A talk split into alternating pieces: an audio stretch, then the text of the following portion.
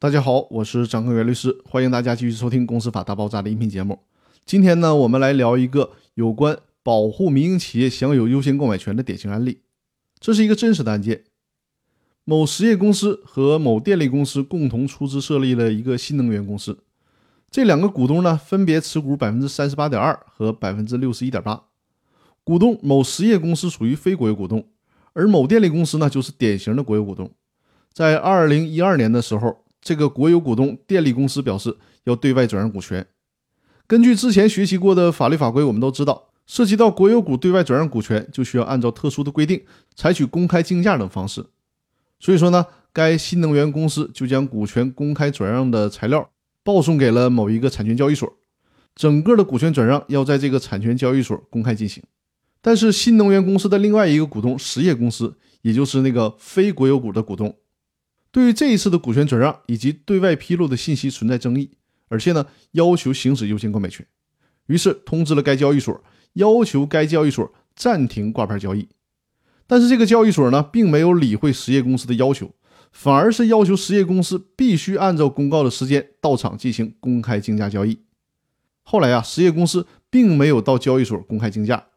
因此呢，电力公司将他的股权转让给了另外的第三方。于是呢，实业公司将新能源公司的原股东电力公司告上了法庭，要求行使优先购买权。法院审理之后作出了判决。法院认为，当实业公司作为新能源公司的股东，在挂牌公告期间内向产权交易所提出异议的时候，产权交易所即应当暂停挂牌交易，等新能源公司股东之间的纠纷依法解决之后再恢复交易。这样做才更为合理、更为妥当。所以呢。交易所不应该擅自的判断标的公司其他股东提出的异议成立与否，交易所设定的交易规则也不应该与法律规定相矛盾、相冲突。这个案件的意义在于突出了保护混合所有制经济当中非公有制经济主体利益的重要性。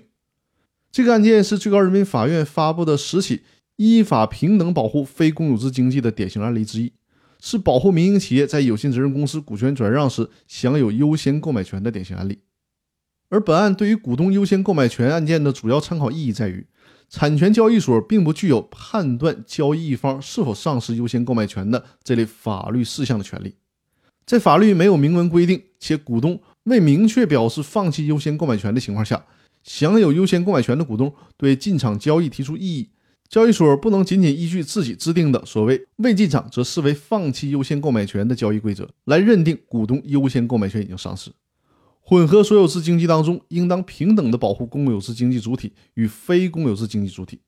由于混合所有制企业当中不同所有制经济主体的权利，它体现在对混合所有制企业的股权上，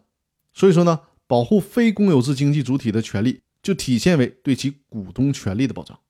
那好了，今天这个真实案例就分享到这里，更多内容我们下期继续，谢谢大家。